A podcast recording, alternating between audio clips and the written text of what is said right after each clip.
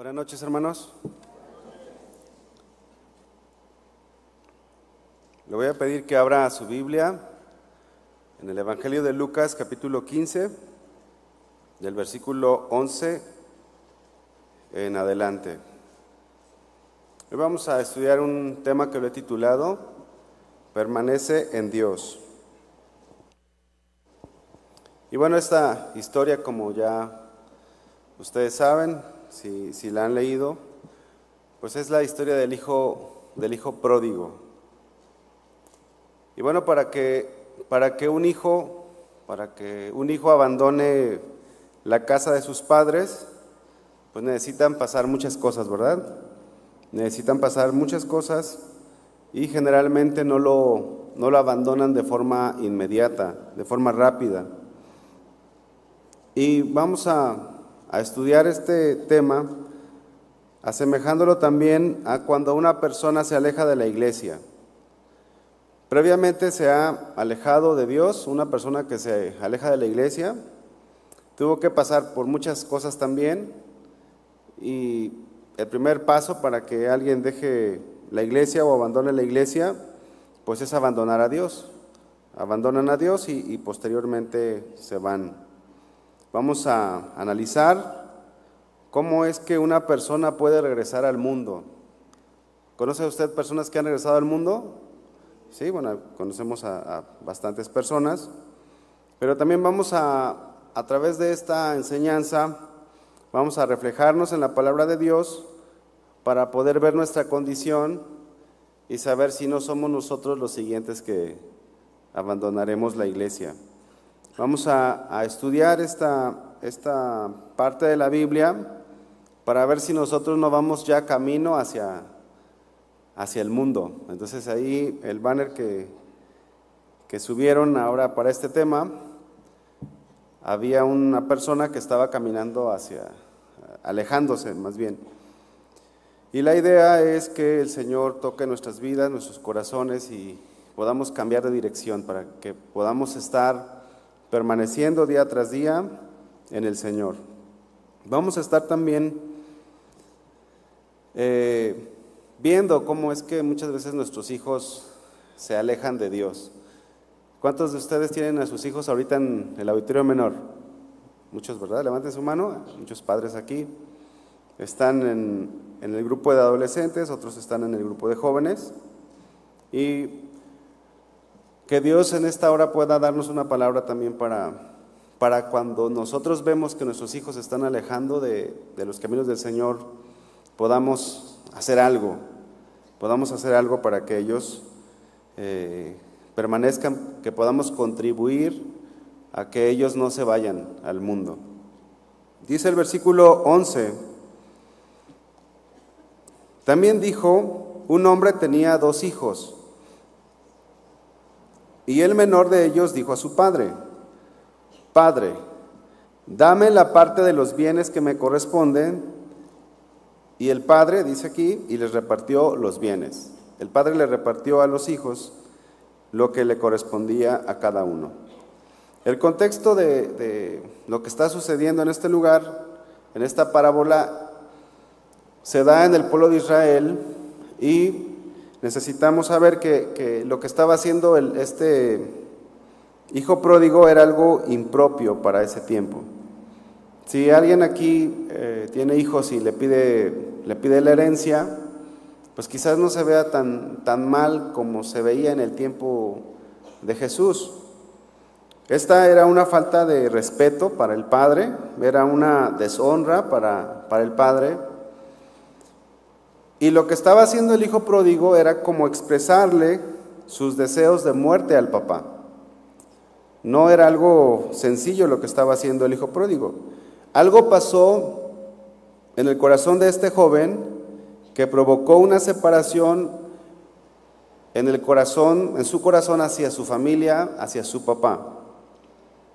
Y algo sucede en el corazón de en nuestro corazón cuando nos alejamos de Dios, algo sucede que nos lleva también a, dejar la iglesia en la cual nos estamos congregando. Entonces, en primer lugar, vamos a observar cómo es que el pecado nos separa de Dios.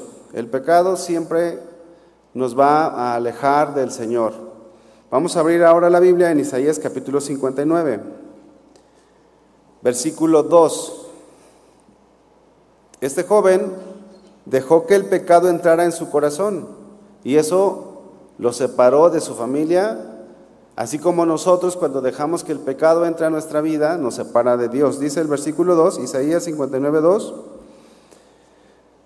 Se los voy a leer en otra versión dice esta versión, pero la maldad de ustedes los ha separado de Dios. Sus pecados han hecho que Dios se, tape los oídos y no quiera escucharlos. El pecado, hermanos, por insignificante que parezca, cualquier pecado nos separa de Dios. Cualquier pecado. A veces pensamos en pecados eh, que, pudiéramos llamarles más, más groseros como, o, más, más grandes, como el, hecho de, matar a una persona o, de caer en, adulterio. Pero todo pecado nos separa de Dios. Todo pecado tiene la capacidad, si nosotros no actuamos a tiempo, de poder destruirnos. ¿Alguno de ustedes tiene plantas en su casa? ¿Sí? ¿Sí tienen plantitas? Bueno, a veces las plantas se mueren, ¿verdad? ¿Alguien se les ha muerto una planta? Sí. Pero, pero muchas veces no sabemos la razón, porque le, echas agua, la abonas, tiene, tiene buena tierra y se te muere. Algo sucedió allí y muchas veces es una plaga, un bichito que entra allí, un virus que entra a la planta y daña a la planta y la mata. Hace unos días fui a la casa de, de, un cliente ahí en el trabajo y se le está muriendo una planta llamada pata de elefante. Es una, es una planta, bueno, las, patas de elefante pueden ser chicas o grandes, esta es una patota de elefante. Y el problema fue que se le, entró una plaga, un gusanito, que era muy chico comparado a la planta, pero con la capacidad de poderla matar. Y eso es lo que sucede con el pecado. Hubo un momento en el que entró el pecado en el corazón del hijo pródigo. Este hijo estaba en casa de su padre, pero ya no tenía comunión con el padre.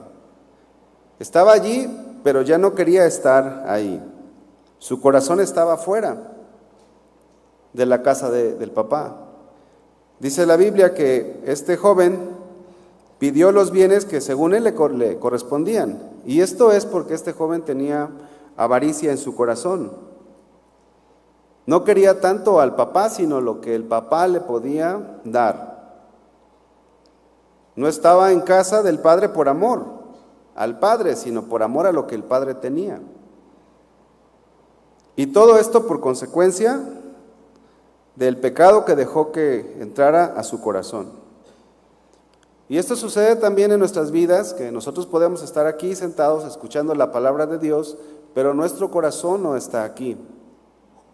Nosotros podemos ver cómo nosotros como hijos, como padres, podemos traer a nuestros hijos a este lugar y muchas veces nuestros hijos no quieren estar aquí. A veces los podemos traer casi a la fuerza o los podemos sobornar, ¿verdad? Si, no vas a la iglesia, eh, no te doy lo que me estás pidiendo. y los hijos vienen o los adultos vienen, pero su corazón no está aquí.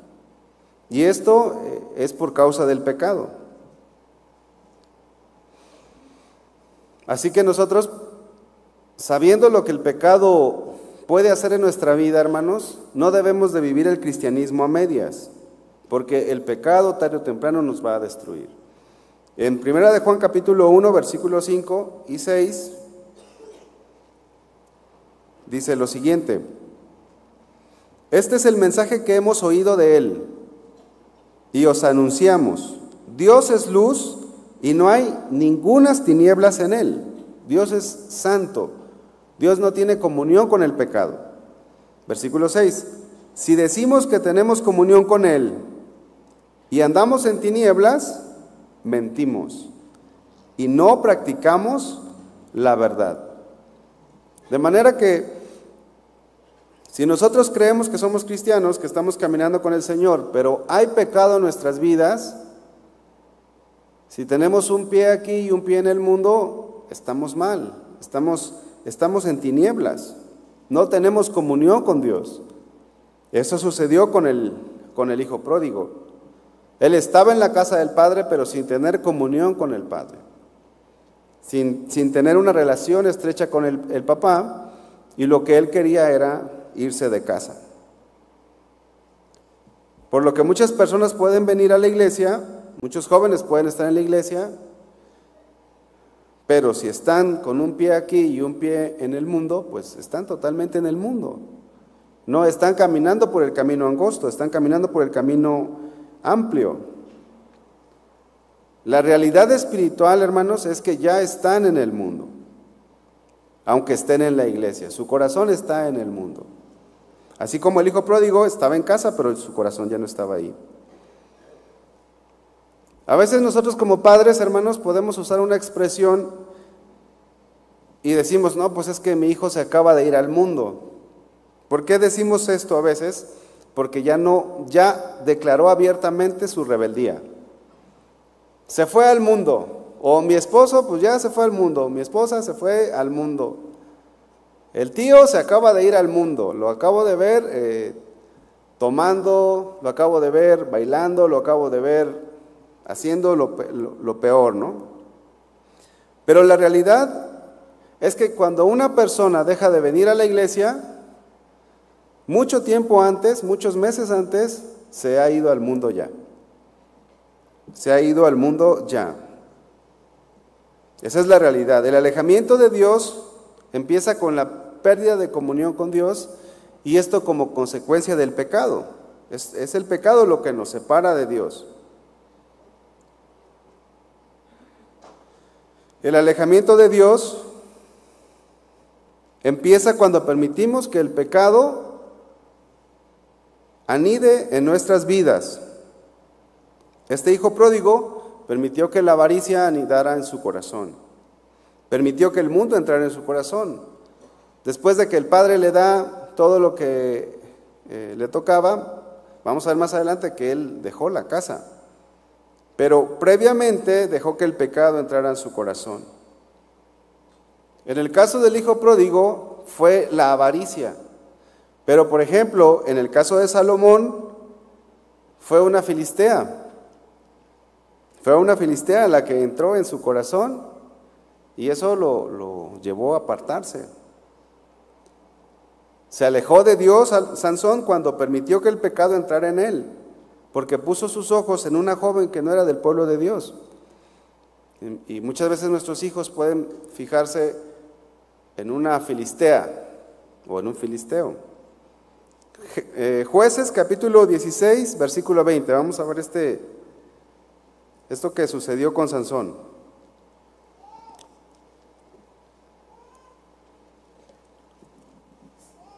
Jueces 16, 20. Y le dijo, Sansón, los filisteos sobre ti. ¿Quién dijo esto? Dalila. Y luego que despertó él del sueño, se dijo, esta vez saldré como las otras y me escaparé. Pero él no sabía que Jehová ya se había apartado de él. Fíjense cómo es que Sansón no estuvo consciente el momento en el que perdió la comunión con Dios, porque el pecado lo tenía cautivado. En el caso del, del, hijo pródigo fue la avaricia, en el caso de Sansón fue una mujer que no era del pueblo de Dios. Muchas veces nosotros no nos cabe en la mente cómo nuestros hijos pueden tener una relación y a veces decimos, es que anda en yugo desigual se usa a veces esta expresión, oye, pues mi hija o mi hijo anda en yugo desigual. Pero ¿saben qué? Muchas veces, hermanos, la realidad es que no es un yugo desigual, es un yugo igual. ¿Por qué es un yugo igual? Porque tu hijo ya hace tiempo que se fue de Dios. Ya hace tiempo que se alejó de Dios. Tu hija ya hace tiempo que se alejó del Señor. Entonces cuando un, joven, cuando una señorita entra en una relación con alguien que no es cristiano o que no es cristiana, muchas veces no es yugo desigual, hermanos. En otras ocasiones puede ser que sí. Pero muchas veces es que, eh, que este joven o esta chica ya trae el corazón muy duro. Porque no le importó tener una relación con alguien que no teme a Dios. Esta persona que, que, viene a la iglesia, pero tiene una relación con otra persona que no es creyente, ya hace mucho tiempo que suprimió la voz del Espíritu Santo en su vida. Porque el primero que, el primero que se opone a que nosotros pequemos y nos redarguye y nos confronta es el Espíritu Santo, hermanos. Sí, y esto se aplica para cualquier pecado. Entonces, una persona que peca es una persona que, que ya tuvo una lucha espiritual con el Espíritu Santo de Dios que, que nos redarguye. También su conciencia, ¿cómo está la conciencia de una persona así? Pues muy cauterizada. Ya es una conciencia que, que ya, ya, ya no le importa muchas veces lo que las personas pueden decir. En Cantares capítulo 2, Cantares capítulo 2, versículo 15, dice la palabra del Señor de esa manera. Cazadnos las zorras, las zorras pequeñas, porque echan a perder las viñas, porque nuestra viña está en cierne. Miren, las zorras se comían las uvas de las viñas. Pero no solamente se comían las uvas, las, zorras también escarbaban las raíces, dañando aún más la viña. Y aquí lo que dice la Biblia es que eran zorras pequeñas. Y esto nos habla de que los pecados pequeños, entre comillas, causan mucho daño en nuestras vidas. Esos pecados pequeños son pecados que aparentan ser insignificantes, pero que van apartándonos cada vez más y más de Dios. Estos pecados, estas horas pequeñas, son los que destruyen la vida espiritual. Son los que nos llevan a la apatía, los que nos llevan al enfriamiento, para que posteriormente abandonemos la fe y luego abandonemos la iglesia. Son pequeñas cosas, pequeños pecados que empiezan a minar nuestra vida. Es como una gota de agua. En una ocasión estaba viendo un video, hermanos, y una gota de agua puede hacer mucha, mucha, mucho mal. Por ejemplo, una gota de agua puede perforar el acero. ¿Sabía usted eso? Claro, no lo perfora en el primer día, una gota de agua está constante todo el tiempo, todo el tiempo, y va a destruir lo que está a su paso. Si es concreto, el concreto lo va a dañar. Si es madera, no se diga. Pero aún el acero lo puede destruir. Son cosas, son cosas que, que se, puede, se puede considerar sin importancia, pero que a la larga te puede destruir si tú no actúas. Así como una gota puede inundar una casa. Deje allí una gota y si se va una semana cuando regresa ya destruyó muchas cosas. Así empieza con el alejamiento de Dios, empieza con cosas pequeñas, no empieza con pecados groseros o llamativos. Todo pecado es grosero delante de Dios, pero sí me explico, ¿verdad? Eh, cuando hablo acerca de unos pecados que parecen ser más grandes. Pero lo que la Biblia nos está enseñando es que estos pecados, que pueden ser o que a la vista de cualquier persona pudieran ser insignificantes, si las permitimos en nuestras vidas, poco a poco vamos a irnos debilitando. Así que es un error no darle el valor correcto al pecado.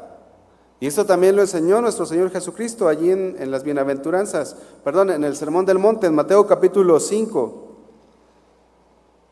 Mateo 5, 21 y 22, y luego Mateo 5, 27 y 28.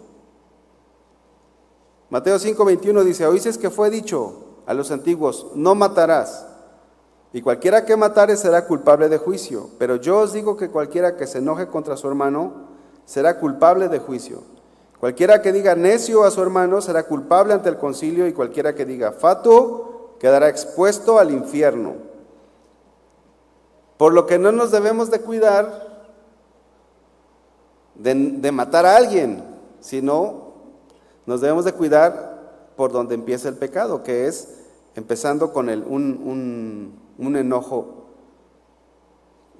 que no lo controlamos, empezando por tratar mal a las personas, eso no lo debemos de permitir.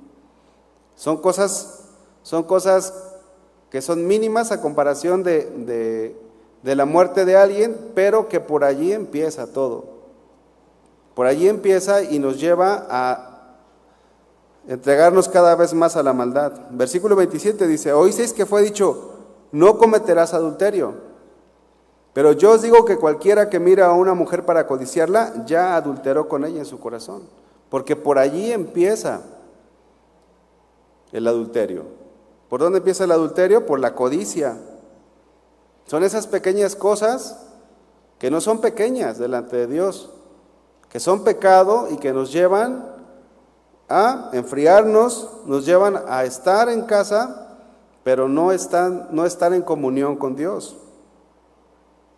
El Señor Jesús le dio el valor correcto al pecado y nosotros también tenemos que darle el valor correcto al pecado. Si usted conoce a una persona que se, que se ha ido de la iglesia, tuvo que pasar muchas cosas, todo un proceso para que llegara a ese punto. Debemos cuidar nuestro corazón y también debemos de cuidar el corazón de nuestros hijos, de nuestra familia. Debemos de cuidarlos a nuestros hijos, a nuestros pequeñitos, a los adolescentes, a los jóvenes.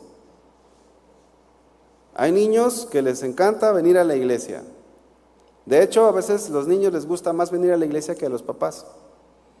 No levante su mano, pero ¿cuántos niños trajeron a sus padres hoy? Quizás hay aquí algunos que no querían venir, pero el niño dijo, o la niña dijo, papá, llévame allá a la escuelita. Ay, hijo, es que estoy cansado. Mira, ven, vamos, papá. Y te evangelizó y veniste, ¿verdad? De verdad. Pero algo sucede. Algo sucede a los nueve, a los diez, a los once, a los doce años, que el niño empieza ya no a querer venir a la iglesia. Y cuando sucede eso, hermanos, tenemos que observar a nuestros hijos, porque ya Satanás está ganando lugar allí en, el corazón de ellos. Si ustedes fácilmente dejan, de, dejan ir a sus hijos a que amisten con personas que no tienen temor de Dios, el pecado va a entrar allí. Ahí va a entrar. Aun cuando sean sus primos o familiares o el abuelo o la abuela, pero que no hay temor de Dios, no hay un ambiente cristiano, no, no, no tienen cuidado de ellos como tú debes de tener cuidado, pues ellos seguramente van a ser contaminados. A menos que usted tenga un hijo como, como Daniel, que Daniel era un joven que se enfrentó en, Babilonia a toda la maldad y él supo mantenerse firmes. Supo mantenerse firme, pero si tú no tienes un hijo como Daniel, supongamos que en tu casa no hay, no hay palabras eh, incorrectas. Tú no hablas maldiciones en tu casa y de repente tu hijo aprendió una maldición. ¿Dónde la aprendió? ¿Dónde lo dejaste ir? O quizás en la, en, en la tablet o en los dispositivos. Allí también pudo aprender muchas cosas. Tenemos que cuidar nuestro corazón del pecado y también tenemos que cuidar a nuestros hijos, hermanos. Nosotros estamos eh, trabajando con los jóvenes Y nos damos cuenta que muchos se van de la iglesia. Y muchos adolescentes también se van de la iglesia. Pero ¿dónde, dónde comienza? La, la pregunta aquí es, ¿dónde comenzó el hijo pródigo a avanzar hacia lo malo? ¿Cómo es que se atrevió a decirle a su papá, dame los bienes que me corresponden? Eso, eso era algo impropio, les, comentaba, y eso era algo que, que el papá aún podía castigar al hijo. Cuando nuestros hijos han tomado la decisión de tener una, de tener una relación con alguien que no es creyente, es porque meses o años antes bajaron la guardia y se dejaron atraer. No es de la noche a la mañana. ¿Dónde comenzó todo? ¿Dónde comenzó? Cuando tu hija o tu hijo llegue con alguien que no es creyente, pregúntate, ¿dónde comenzó todo esto? Y si todavía no sucede eso, si tienes hijos chicos, pues tenemos que estar atentos para que, nos, para, para que nosotros hagamos lo, mejor que podamos nuestro trabajo como padres cristianos. De igual manera, los divorcios no suceden de la noche a la mañana. Para que, para que un matrimonio cristiano llegue al divorcio, para que un matrimonio cristiano, por ejemplo, el esposo llegue al adulterio o la esposa llegue al adulterio, tuvo que pasar muchas cosas. El pecado empezó a minar, Dejaste de leer la Biblia, dejaste de tener comunión con Dios, empezaste a, empezaste a dejar que el pecado entrara en tu corazón. Te enojaste con tu esposa, con tu esposo y no arreglaron las cosas. Te empezaste a amargar. Nos platicaban de, una, de una, joven que eh, tenía una infección o tiene una infección muy fuerte en todo su cuerpo. Esta pero esta infección era chica en realidad. Era una infección que se podía curar en 10 días. Se había lastimado el pie. En 10 días podía estar ya casi libre de la infección. Sin embargo, no se atendió. Y al no atenderse se volvió algo crónico. De tal manera que ella, esta persona estaba en peligro de muerte también. Fíjense cómo es que si nosotros bajamos la guardia y, dejamos que el pecado entre a nuestra vida, esto nos puede llevar a la muerte, nos puede alejar de Dios. En el versículo 13, vamos a, a Lucas capítulo 15, versículo 13, dice, no muchos días después, ¿cuántos días les gusta hermanos? Hoy dan la herencia a sus hijos y cuántos días? Un mes, 15 días. No, la Biblia no nos dice, pero dice no muchos días después. O sea, casi de forma inmediata, juntándolo todo, juntándolo todo, el hijo menor se fue lejos a una provincia apartada. Y allí desperdició los bienes viviendo perdidamente. El padre le da lo que, lo que le correspondía y pues yo creo que empezó a ver, hizo cuentas y vámonos. Cuando una persona deja de ir a la iglesia, mucho tiempo antes se alejó de Dios. Este muchacho planeó todo con anticipación. Cuando le pide al papá, ya había hecho el plan. Ya tenía en, mente, pues voy a llegar con mi papá, le voy a pedir lo que me toca y luego unos dos, tres días para despistar y vámonos. Este joven planeó con tiempo, calculó todo, pero calculó mal. La historia, la, la parábola, perdón, nos muestra que calculó mal. Pensaba que al alejarse del Padre le iría bien. Pero miren, el alejarnos de Dios nunca, nunca nos va a ir bien. Nunca. Si tú te alejas de Dios, no te va a ir bien. Este joven ya tenía planeado con un buen tiempo de anticipación todo lo que haría. Él ya ya había hecho planes. Ahora el padre no lo retuvo. ¿Por qué no lo retuvo el padre? Porque este hijo ya estaba totalmente resuelto. Este hijo ya estaba resuelto a hacer lo que tenía que hacer. Ahora, lo que muchas veces detiene a una persona para que se vaya de la iglesia es el qué dirán.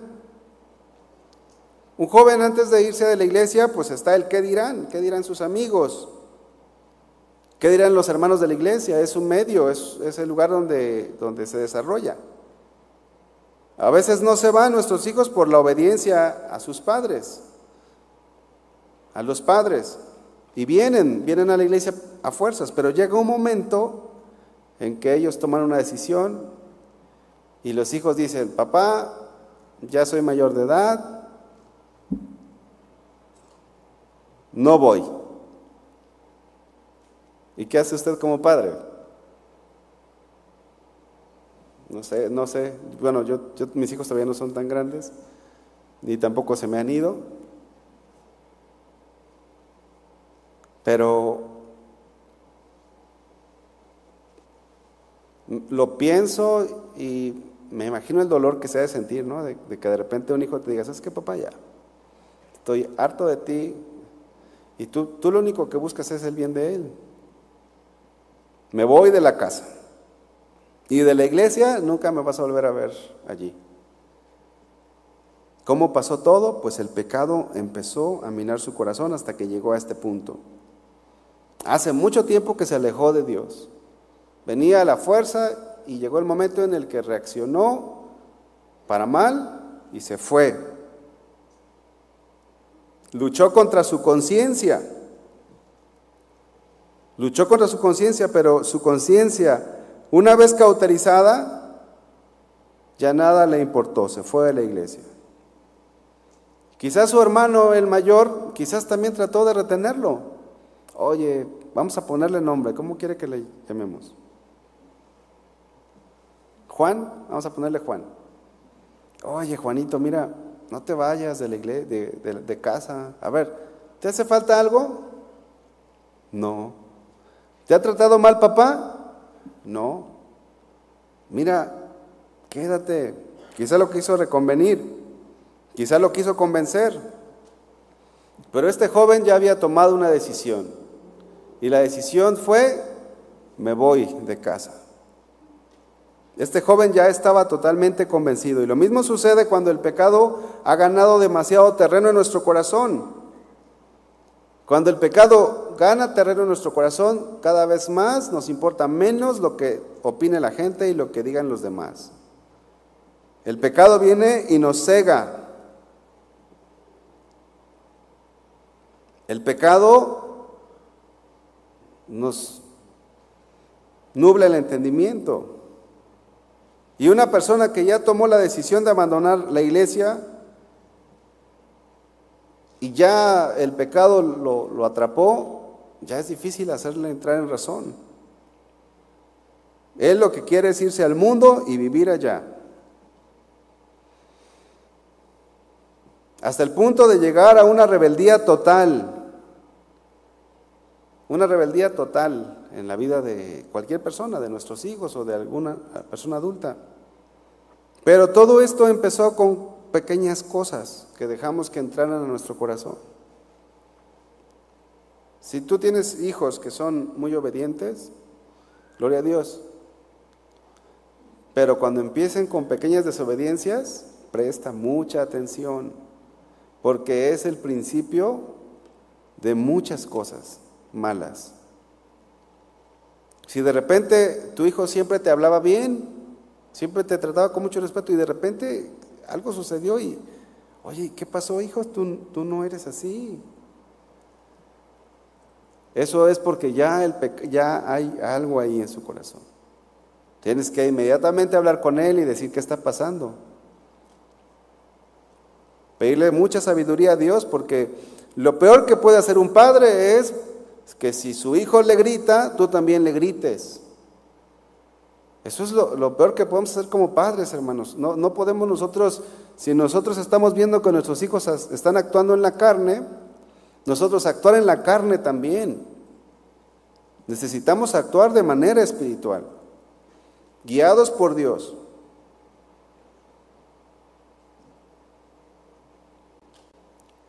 Entonces necesitamos nosotros pedirle a Dios sabiduría. Cuando una chica se fija en un no cristiano, si ya está totalmente enamorada de él, hermanos, difícilmente va a cambiar de opinión. Difícilmente. Porque para que ella se llegara a enamorar o el muchacho se llegara a enamorar de alguien que no es cristiano, que no es cristiana, es porque eh, ya pasó tiempo. Y como les decía hace un tiempo, hace un ratito, es una decisión que ya el Espíritu Santo estuvo redarguyéndole ahí en su corazón. No le hizo caso al Espíritu Santo de Dios, no le hizo caso a su conciencia. Tuvo una lucha espiritual de varios días y finalmente decidió enredarse sentimentalmente con esta persona. Y ya cuando, cuando llega y te dice, papá, mamá, te presento a mi novio, mi novia, y tú ves al muchacho, a la muchacha y dices, ¿De dónde lo sacaste? Este no. Hijo, ¿a qué iglesia vas? No, yo no voy a la iglesia. Tuvo que pasar muchas cosas. Tuvo que pasar muchas cosas. Miren, de la igual manera como Judas, eh, el, el Iscariote, Judas el Iscariote no llegó a ser el traicionero que fue, no, más bien, no fue traicionero como, como llegó a ser desde un inicio. Vamos a ir a Lucas capítulo 6, versículo 16.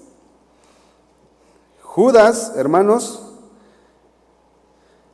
era una persona que le echaba ganas en el Señor. Miren, Judas, al igual que los otros discípulos, dejó todo. Y vean lo que dice Lucas 6, 16. Se los voy a leer en tres versiones diferentes. Eh, dice el 16. Judas, hermano de Jacob, y Judas Iscariote, que llegó a ser el traidor. En la Biblia, lenguaje sencillo dice, el que después traicionó a Jesús. Y en la palabra de Dios para todos dice, quien luego se convertiría en un traidor. Miren, Judas no fue traidor desde un inicio. Judas se convirtió en un traidor. Por eso es que Judas se camuflajeaba bien, pero en parte es porque hacía muchas cosas bien Judas. Pero poco a poco empezó a hacer cosas que estaban mal. Poco a poco permitió que la semilla de la avaricia empezara a crecer a crecer. Y Satanás se aprovechó de su debilidad, de ese pecado de avaricia, hasta que finalmente llegó a ser el traidor que todos conocemos, que todos hemos escuchado hablar. En Juan capítulo 13, versículo 27, dice Juan 13, 27, y después del bocado, Satanás entró en él entonces Jesús le dijo, lo que vas a hacer, hazlo más pronto. Ya era una decisión tomada de Judas. El Señor no lo iba a hacer cambiar de opinión, porque Dios nos ha dado una libre voluntad y Dios quiere que estemos en su presencia eh, por voluntad propia. Judas ya estaba en una, en una situación en la que ya había tomado la decisión de entregar al Señor. Satanás le mostró que podía tener una ganancia económica. Lo cautivó, pero empezó con, con pequeñas cosas. Empezó sustrayendo de la ofrenda. Y quizás empezó no sustrayendo mucho. Quizás dijo, oye, pues, bueno, pues ahora se recogieron cinco mil pesos de ofrenda. No, pues el diezmo para mí, ¿no? Entonces a lo mejor agarró 500 la primera vez. Pero a lo mejor después le fue subiendo. No atacó ese pecado de la avaricia. Llegó al punto en que entregó a Jesús, lo vendió. Pero no, no llegó, no, no fue de que un pecado y lo llevó a hacer eso, no, fue un proceso en el cual él, al no tener cuidado, cayó, fue cayendo cada vez más y más bajo hasta que su vida terminó en la ruina. Porque Judas aparentemente era piadoso, pero permitió pecados en su corazón, pecados que no eran visibles ante los demás. Por lo que nosotros, hermanos, tenemos que tener mucho cuidado con los pecados ocultos. Aquellos pecados que hacemos sin que nadie se dé cuenta. Aquellos pecados que no se da cuenta tu esposa, tu esposo. Nuestros hijos pueden cometer pecados que nosotros no nos damos cuenta, hermanos. Y, tenemos a nuestros hijos por santos. Tenemos por nuestros hijos por gente consagrada a Dios, pero si de repente tú ves cosas que no van con el carácter de Cristo, que no son de acuerdo al carácter de Cristo, es porque algo está sucediendo en él. Y necesitamos nosotros actuar inmediatamente. Miren, Job, ustedes saben la historia, la Biblia dice que Job ofrecía sacrificios por sus hijos. Él estaba luchando por sus hijos, Job. Los pecados ocultos son pecados que nos enfrían, que nos alejan de Dios. Son pecados que nos pueden llevar a abandonar la fe.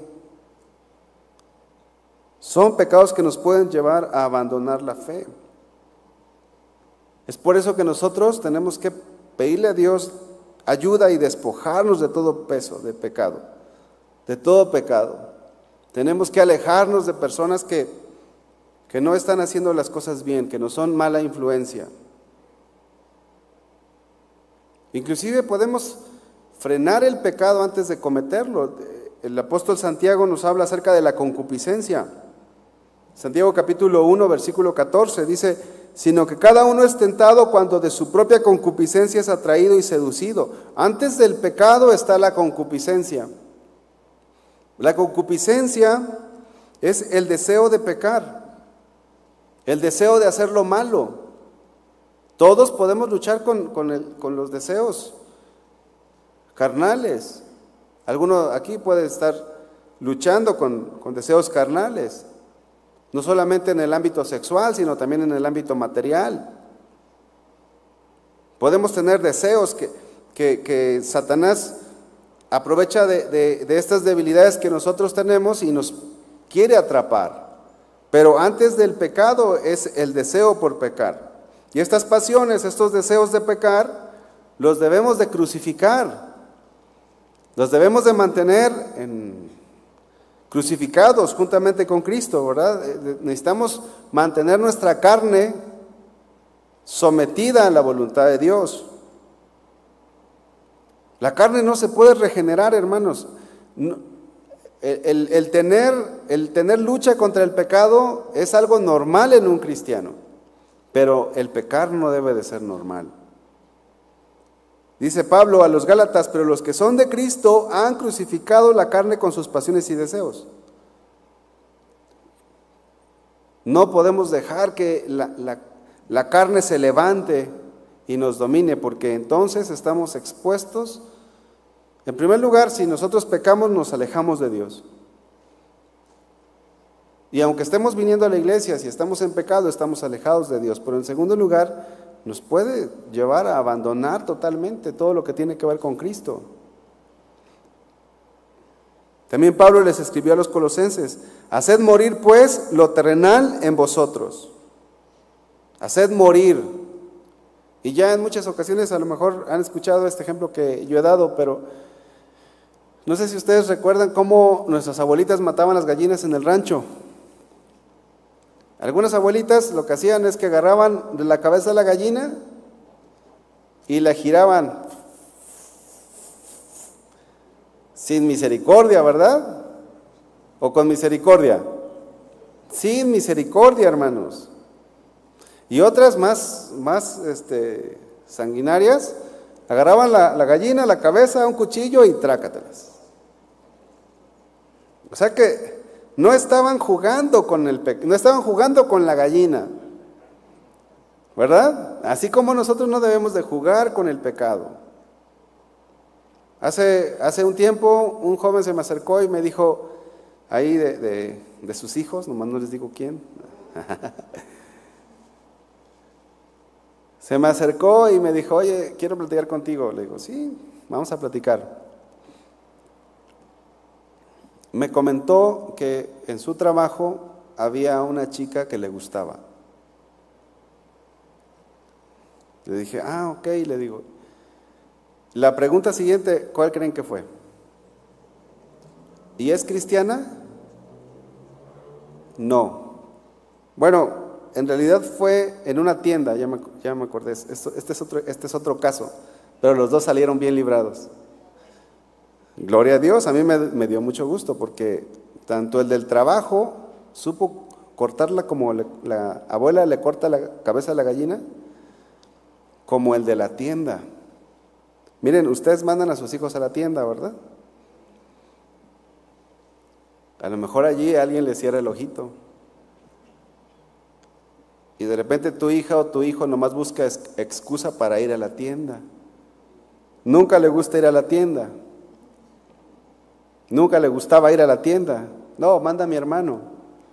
Manda a mi hermana. ¿Por qué no vas tú? Te dice, ¿no? Ah, estoy muy cansada, cansado. Pero de repente como que algo sucede, ¿no?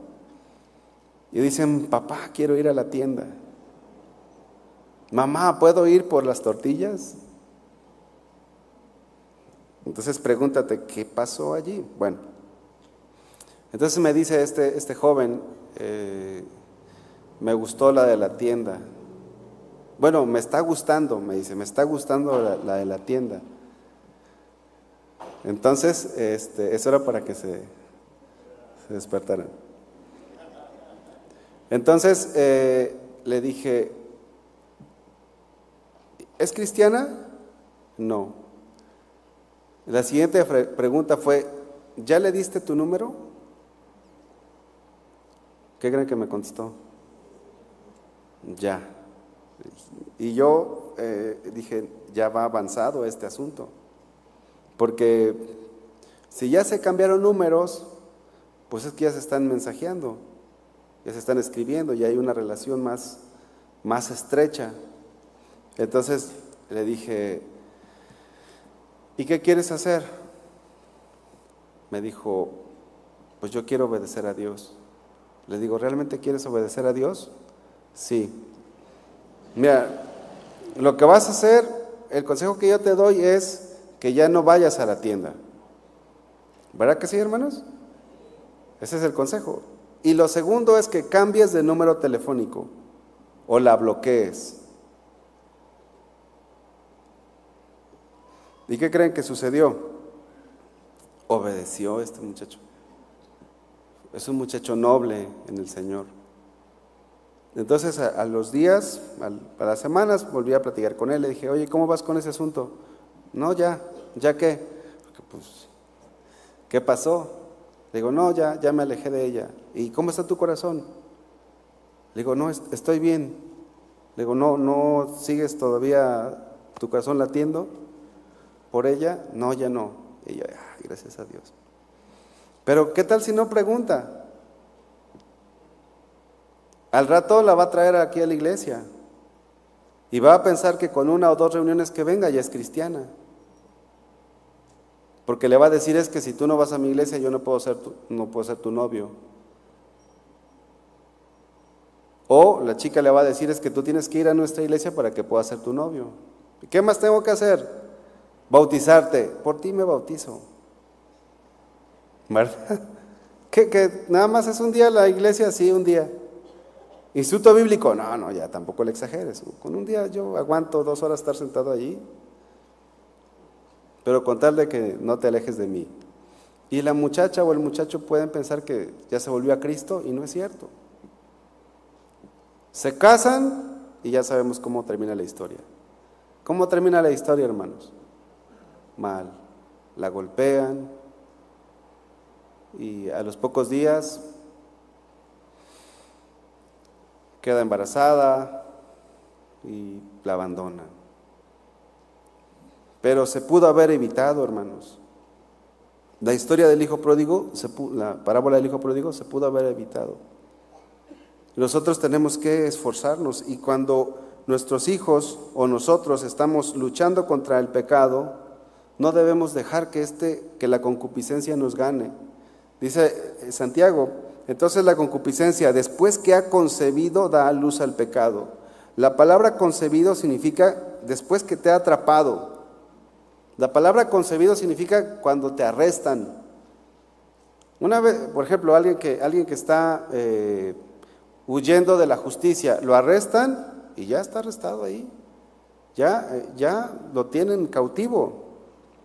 También significa, hermanos, pescar o atrapar y también significa quedar embarazado, quedar embarazada en este caso, ¿no? Quedar embarazada.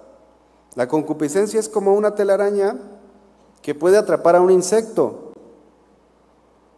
Entonces, cuando tú estás luchando con la concupiscencia, si concibes, es porque ya te atrapó. Ya quedaste atrapado. Entonces pecas. El hijo pródigo figurativamente quedó embarazado de la idea de que era mejor irse de casa para ser feliz que quedarse en su casa sometido al Padre, obedeciendo al Padre. El, hijo pródigo quedó figurativamente embarazado, diciendo, no, pues eh, me voy de casa y voy a ser feliz. Lo mismo sucedió con, con Judas.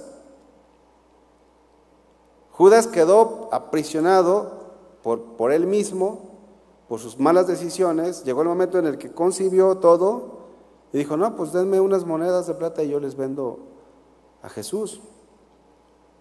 La lucha espiritual la tenemos cuando esos pecados nos quieren atrapar y nosotros tenemos que luchar contra ello. Cualquier pecado, hermanos. El hijo pródigo se fue de casa porque no quería las restricciones que se les estaba imponiendo por parte del padre. Él quería disfrutar el mundo, pero estaba viviendo engañado. Él pensaba que el mundo lo iba a hacer feliz y es lo que pensamos. Si, dejamos que el pecado nos, nos, nos someta, llegamos al punto de pensar eso. Y es lo que piensan nuestros jóvenes. Piensan que el filisteo le va a hacer feliz. O piensan que la filistea les va a hacer feliz. Al igual que un adulto, una persona que está con su esposa, piensa que la amante le va a hacer feliz que el amante lo va a hacer feliz. Y no, no es así. Dice, vamos a regresar a Lucas, Lucas capítulo 15, versículo 14. Y cuando todo lo hubo malgastado, vino una gran hambre en aquella provincia y comenzó a faltarle. Y fue y se arrimó a uno de los ciudadanos de aquella tierra, el cual le envió a su hacienda para que apacentase cerdos. Y deseaba llenar su vientre de las algarrobas que comía de los cerdos, pero nadie le daba. El engaño del pecado siempre ha sido este, hermanos. El engaño del pecado siempre ha sido que es mejor hacer tu voluntad que la voluntad de Dios. Ese es el engaño del pecado. El engaño del pecado es que la felicidad la encuentras en el mundo, en los placeres de este mundo y no en Dios. Pero una vez que muerdes el anzuelo, una vez que, nos dejamos llevar por la carne, entendemos que no es así. Pero no todos, hermanos. Miren, estaba estudiando este, este pasaje y, bueno, el, hijo pródigo recapacitó. Le empezó a ir mal. Pero también he conocido a personas que les va bien económicamente. Les va bien entre comillas, ¿no? Económicamente les puede ir mejor, pero espiritualmente siguen teniendo un vacío en su corazón. Siguen teniendo un vacío en su corazón. Hay gente que se va de la iglesia y prospera económicamente, pero no quiere decir que espiritualmente estén bien. Sigue estando el vacío en su corazón. El hijo pródigo, hermanos, tocó fondo y reaccionó. Pero algunos, aun cuando tocan fondo, no reaccionan. Bueno fuera que, dijéramos, bueno, pues ya va a tocar fondo y ya, ya va a reaccionar. Hay gente que no reacciona. Esta historia termina, esta parábola termina bien. O sea, pasaron cosas malas, pero al final de cuentas regresó, dice el versículo 17. Y volviendo en sí, dijo, ¿cuántos jornaleros en casa de mi padre tienen abundancia de pan y yo aquí perezco de hambre? Los jornaleros del padre vivían mejor que él. Él estaba en la miseria, él estaba sufriendo, tenía hambre. Y eso hizo que volviera en sí, pero no todos vuelven en sí.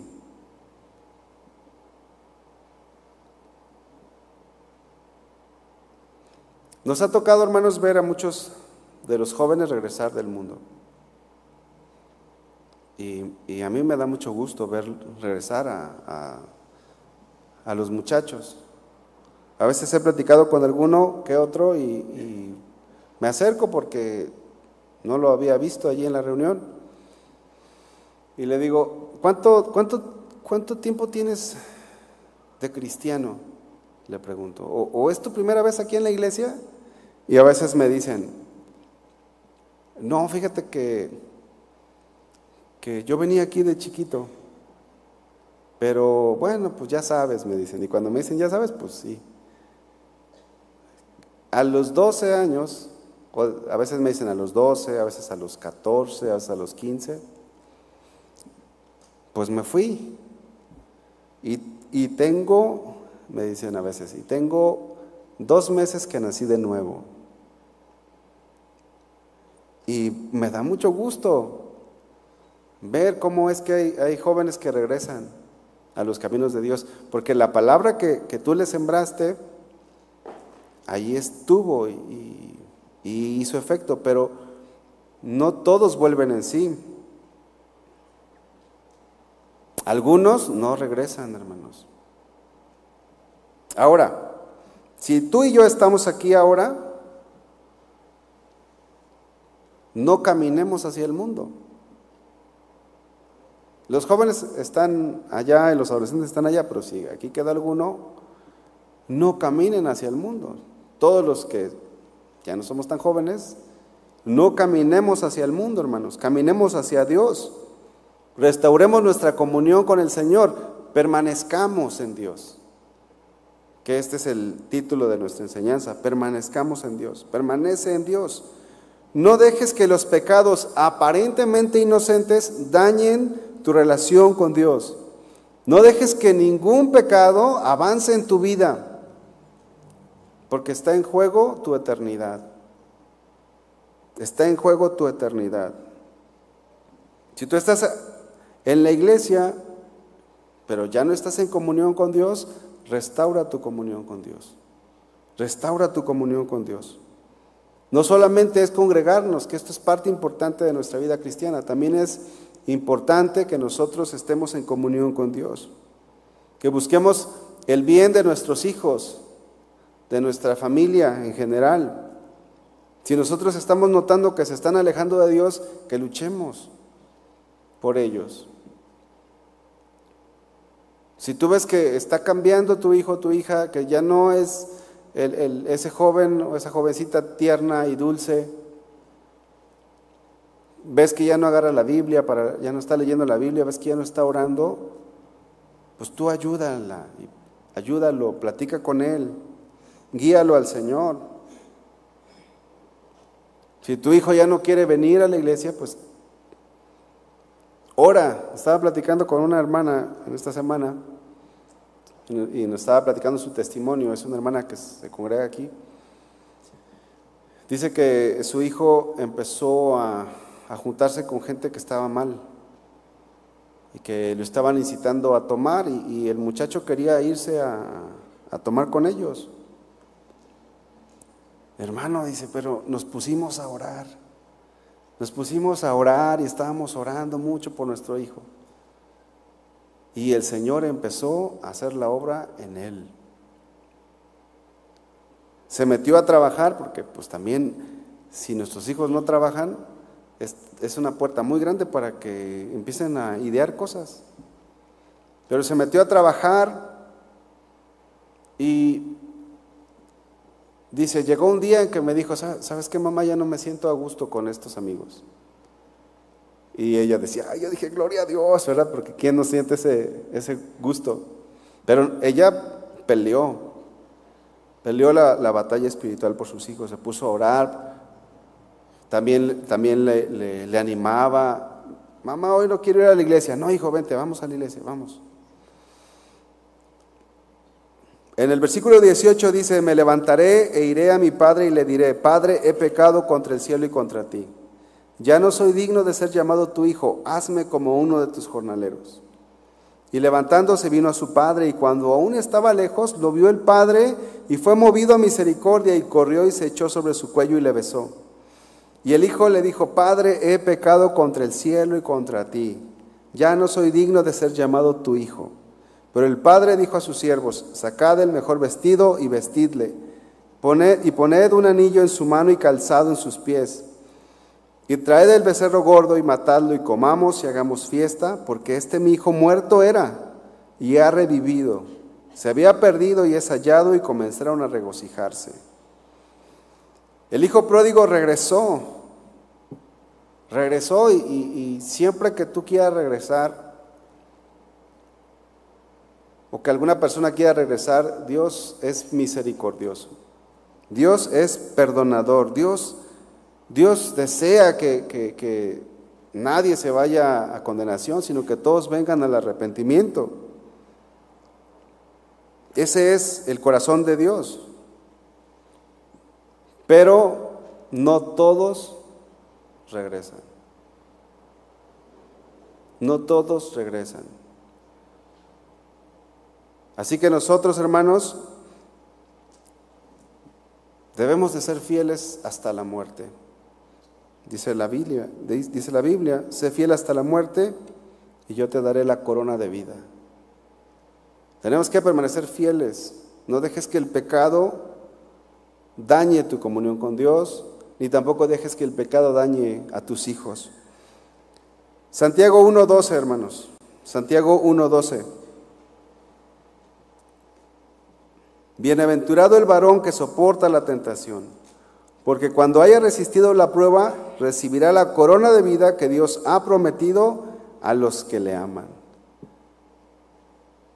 No dejemos que el pecado nos engañe. No tengamos los pecados por algo insignificante. Todo pecado puede separarnos de Dios. Yo le voy a invitar a que se ponga de pie y que en esta hora usted examine su vida, cómo está con el Señor. Si está bien, espiritualmente está bien, siga así, aferrándose cada vez más al Señor, pero si ya está alejado de Dios, este es un buen momento para que usted pueda permanecer en Él. También quiero aprovechar, hermanos, para que oremos por nuestros hijos para que nuestros hijos puedan seguir firmes en la fe.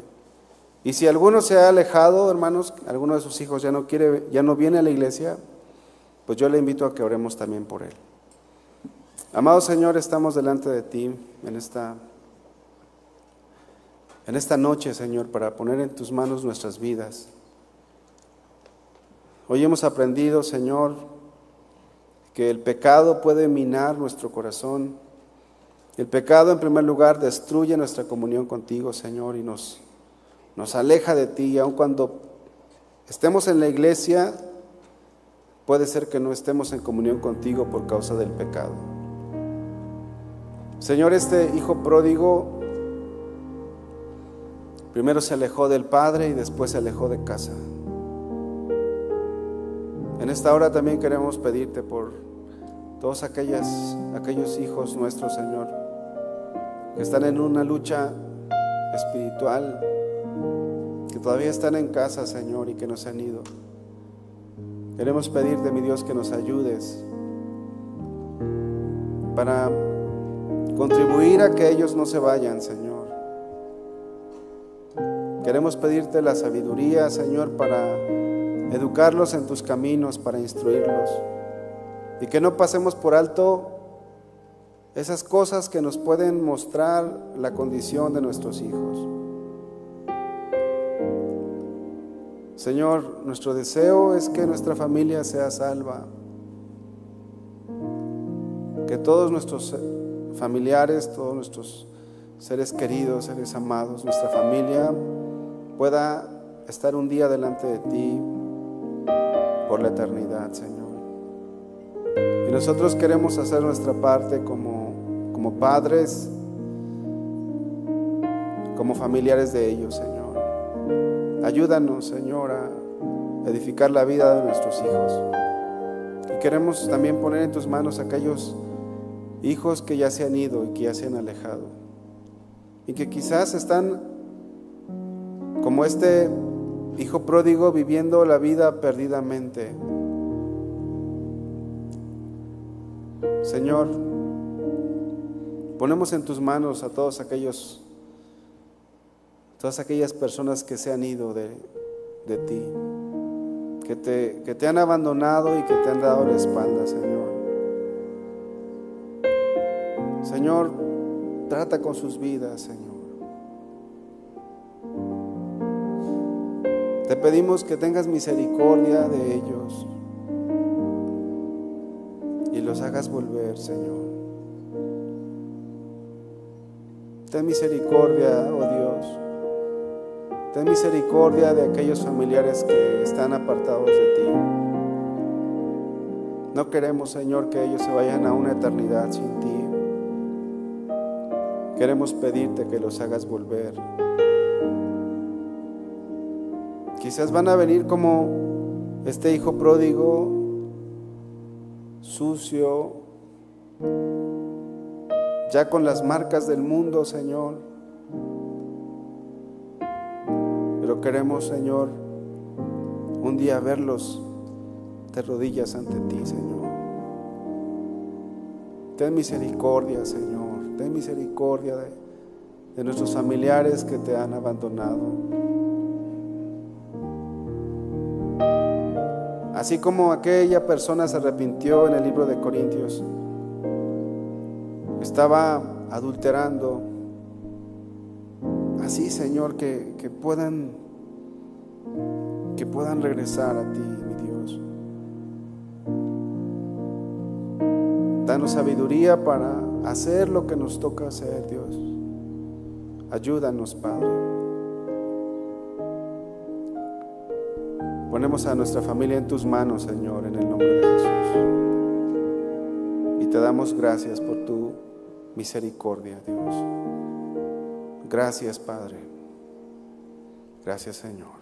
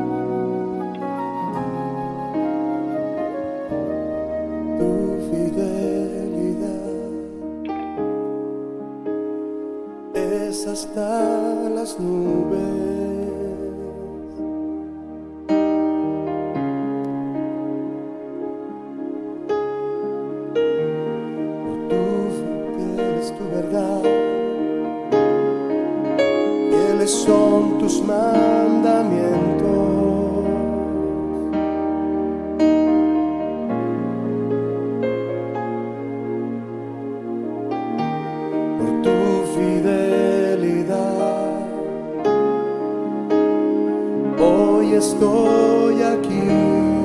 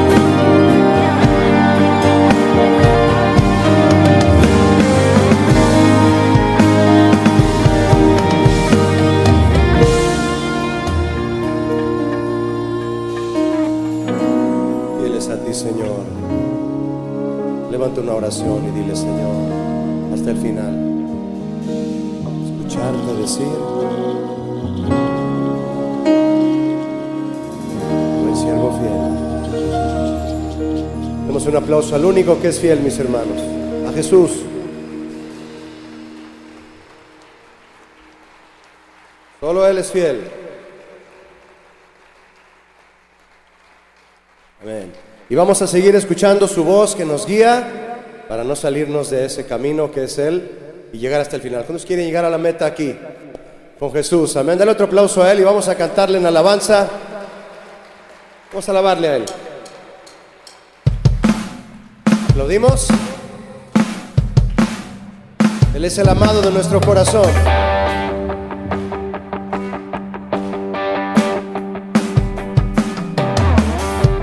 En tu presencia hay plenitud de gozo. Amén. Delicias a tu diestra.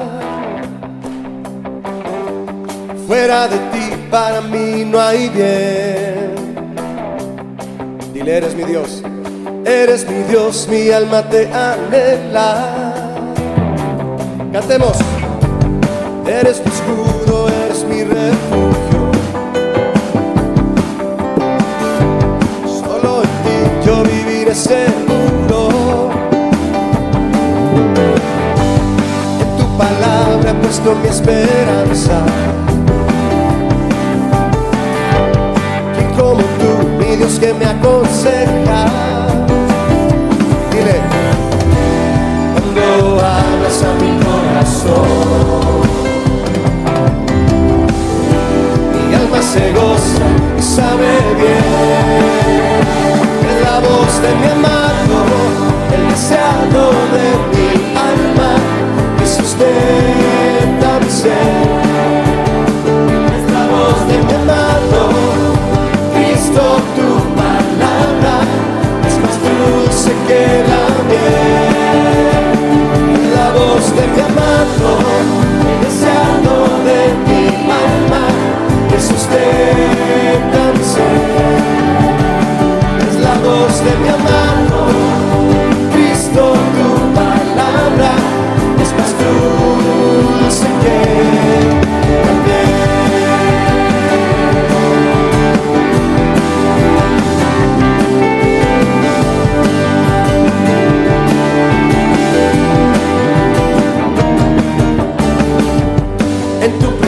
hay plenitud de gozo.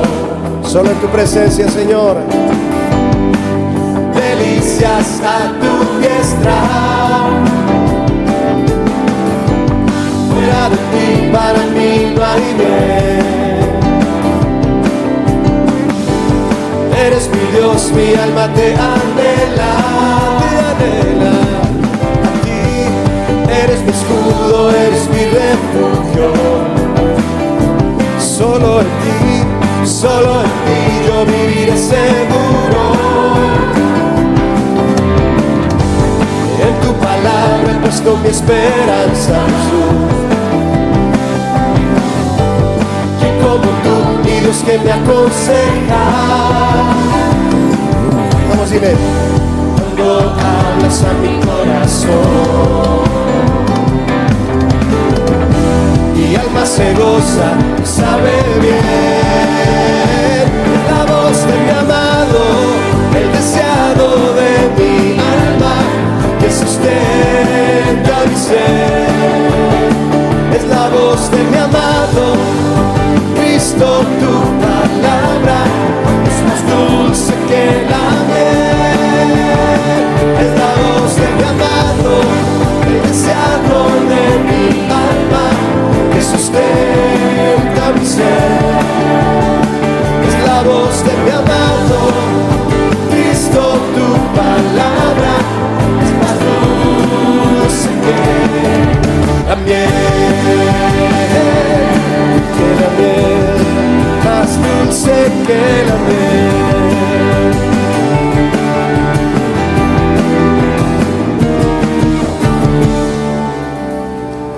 Cuando escucho tu voz me alegro, tus palabras de amor me afirman, tus promesas me dan aliento, tu verdad me hace libre. Cuando escucho tu voz me alegro, tus palabras de amor me afirman, tus promesas me dan aliento, tu verdad me hace libre. Cuando escucho tu voz,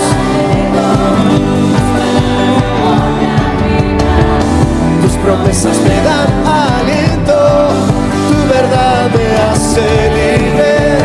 Cuando escucho tu voz me alegro, tus palabras de amor me afirman, tus promesas me dan aliento, tu verdad. Una última vez, dilo. Cuando escucho tu voz me alegro, tus palabras de amor me afirman, tus promesas me dan aliento, verdad me hace libre. Oh, soy libre.